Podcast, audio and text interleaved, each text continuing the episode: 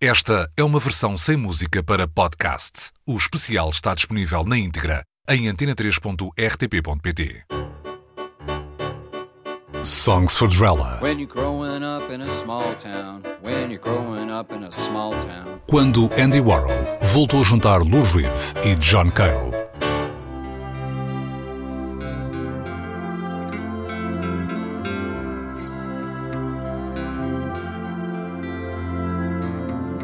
Got the money, I've got the time. You want your freedom, make your freedom mine. Cause I've got the style it takes. And money is all that it takes. You've got connections, and I've got the art. You like attention, and I like your looks. I have the style it takes. And you know the people it takes. Why don't you sit right over there? We'll do a movie portrait. I'll turn the camera on. Lou Reed e John Cale nasceram ambos em março de 1942, com apenas sete dias de diferença. Mas apesar de se terem cruzado em várias etapas das suas vidas, não podiam ter conhecido percursos iniciais mais diferentes. Lou Reed nasceu em Brooklyn, em Nova York, numa família judaica. Aprendeu a tocar guitarra escutando canções na rádio e cedo exibiu comportamentos instáveis que acabaram mesmo por levar a família a aceitar o tratamento com choques elétricos. E isso foi algo que Lou Reed nunca esqueceu nem perdoou. Estudou jornalismo, cinema e depois escrita criativa. E entre os professores teve o poeta Delmore Schwartz, que sempre elogiou. Em 1964 encontrou trabalho numa pequena editora que ganhava dinheiro criando versões de temas da moda, gravando-os em discos, muitas vezes usados em jukeboxes. A dada altura, a editora resolveu criar uma banda para assegurar essas gravações. Chamou-lhes The Primitives. E foi por lá que Lou Reed conheceu John Cale. Cale tinha nascido no outro lado do Atlântico, no Reino Unido, mais concretamente no país de Gales. Estudou música em Londres e nutria um encantamento especial pela viola de arco. Em 1963 mudou-se para os Estados Unidos, tendo acabado a trabalhar com alguns nomes da música de vanguarda da altura, de John Cage a Lamont Young. A meados dos anos 60, Lou Reed e John Cale estiveram na gênese de um grupo que mudaria a história da música.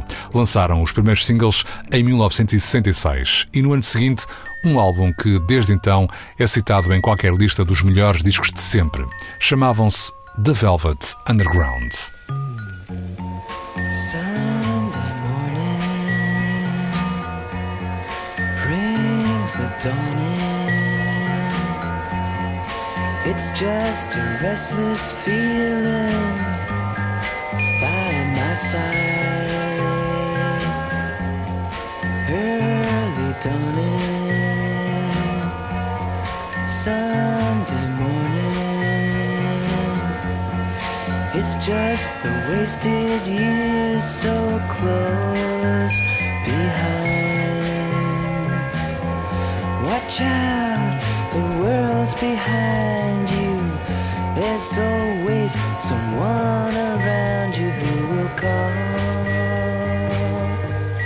It's nothing at all.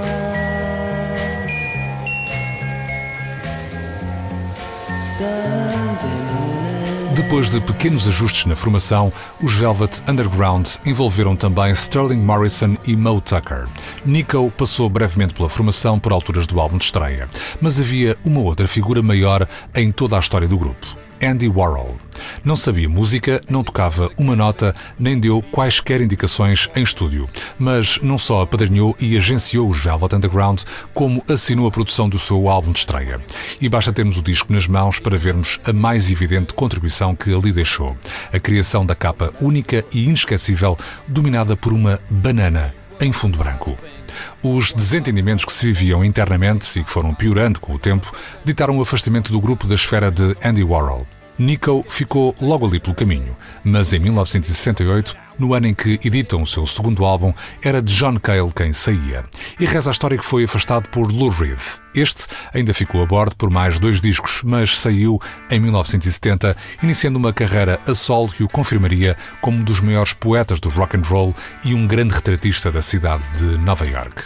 Pedro lives out of the Wilshire Hotel. He looks out a window without glass. The walls are made of cardboard. Newspapers on his feet, and his father beats him because he's too tired to beg. He's got nine brothers and sisters. They're brought up on their knees. It's hard to run when a coat hanger beats you on the thighs. Pedro dreams of being older and killing the old man, but that's a slim chance. He's going to the boulevard.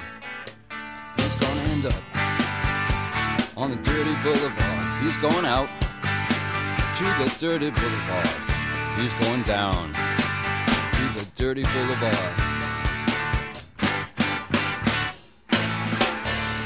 This room costs $2,000 a month. You can believe it, man, it's true. Somewhere a landlord's laughing till he wets his pants. No one dreams of being a doctor or a lawyer or anything. A carreira a solo de Lou Reed não começou lá muito bem e o primeiro álbum passou longe das atenções.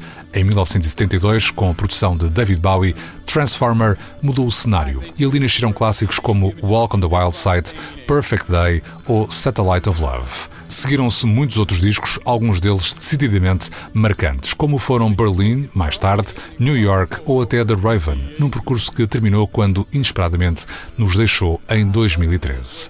John Cale, por sua vez, dividiu a sua carreira entre o trabalho como produtor e a criação de discos em nome próprio. Começou por gravar álbuns dos Stooges ou de Nico, mais adiante Patti Smith e Brian Eno. A solo criou discos inesquecíveis como The Academy in Peril, Freer Ellen of Troy ou Music for a New Society, revelando sempre um gosto por se desafiar constantemente.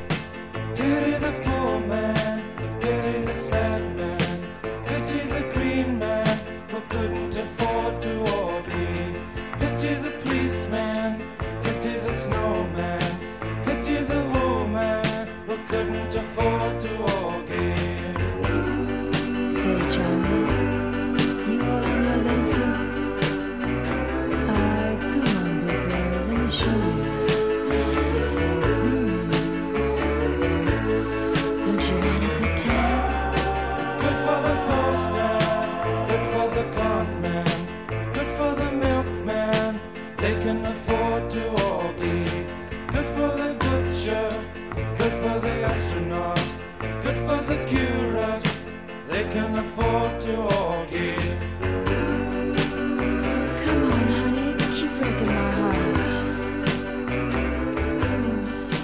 Apesar da separação pouco amigável em 1968, Lou Reed e John Cale reencontraram-se em várias ocasiões, até mesmo em palco. Em 72, juntaram-se com Nico no Bataclan em Paris e depois de ter trabalhado com Patti Smith em Horses, John Cale deu por si novamente com Lou Reed em palco, acompanhando a cantora e contando ainda com a ajuda de um outro jovem músico de seu nome, David Byrne. Apesar destes encontros pontuais, cada um conduzia o seu caminho a solo como bem entendia. No entanto, um envolvimento criativo só foi possível depois de um novo encontro menos feliz na despedida de Andy Warhol em 1987.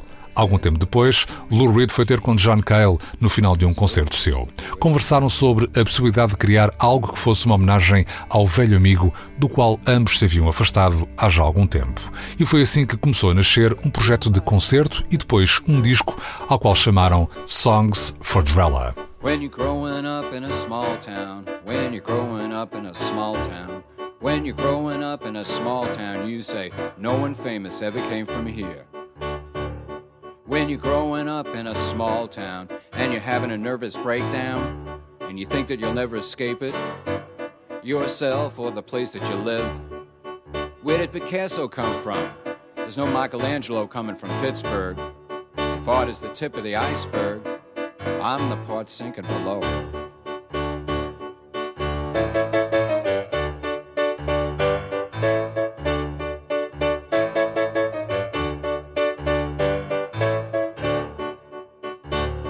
When you're growing up in a small town, bad skin, bad eyes, gay and fatty, people look at you funny. when you're in a small town. My father worked in construction. It's not something for which I am suited. O processo criativo para a escrita e composição de Songs for Drella começou por reativar o entusiasmo que em tempos tinha unido Lou Reed e John Cale nos Velvet Underground. Cale focou atenções na música, Lou Reed nas palavras. E as canções nasceram, criando um ciclo que, em conjunto, sugeriu uma coleção de episódios da história da vida de Andy Warhol. Algumas canções descreviam situações, contavam histórias. Outras mostravam pontos de vista que podiam ter sido reações de Andy a este ou aquele acontecimento. E noutras canções havia uma visão de observador, por vezes os próprios dois músicos ali reunidos, Lou Reed e John Cale. O nome Drella era uma velha alcunha de Warhol, inventada pelo ator Ondine e da qual ele não gostava muito. Era um misto de Drácula e de Cinderela. Sem bateria, com recurso a poucos instrumentos, as canções pintaram uma homenagem sentida, por vezes crítica e profundamente pessoal. Faces and names, I wish they were the same. Faces and names only cause trouble for me. Faces and names. If we all looked the same and we all had the same name, I wouldn't be jealous of you or you jealous of me. Faces and names. I always fall in love with someone who looks the way I wish that I could be. I'm always staring at someone who hurts, and the one they hurt is me. Faces and names, to me they're all the same. O ciclo de canções começou por ser apresentado ainda incompleto num espetáculo ao vivo na Church of St. Anne, em Brooklyn, em janeiro de 1989. Mais tarde, em novembro do mesmo ano, as canções tiveram nova vida durante quatro noites que juntaram Lou Reed e John Cale na Brooklyn Academy of Music. Depois, em mais duas noites, mas aí sem público, Lou Reed e John Cale gravaram todas as canções para uma edição em vídeo. Mas quando chegou a hora de gravar a música em estúdio, as coisas começaram a correr mal velhos desentendimentos voltaram a fazer-se notar e, a dada altura, já com os trabalhos bastante avançados, John Cale afastou-se um pouco, deixando a Lou Reed a finalização do projeto. O disco lá saiu. Cativou elogios, mas já não foi acompanhado por uma digressão. Por essa altura, toda a gente pensava que Lou Reed e John Cale não voltariam mais a trabalhar juntos. Estávamos enganados. Em 1992, Lou Reed e Sterling Morrison apareceram num encore de um concerto de John Cale em Nova York. E em junho de 1993, os quatro Velvet Underground da formação clássica, ou seja, também com Mo Tucker, estavam de regresso à estrada numa reunião que certamente não teria acontecido sem a reaproximação entre Lou Reed e John Cale, eternamente fixada neste álbum que agora faz 30 anos. E esse é outro dos motivos pelos quais vale a pena não esquecer Songs for Drella. Wasn't me who shamed you. It's not fair to say that. You wanted to work, I gave you a chance at that. Wasn't me who hurt you. That's more credit than I'm worth. Don't threaten me with the things you do to you. Wasn't me who shamed you. Wasn't me who brought you down. You did it to yourself without any help from me. Wasn't me who hurt you. I showed you possibilities. The problems you had were there before you met me. I didn't say this had to be. You can't blame these things on me.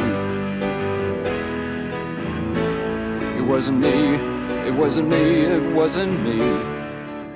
Esta é uma versão sem música para podcast. O especial está disponível na íntegra em antena3.rtp.pt.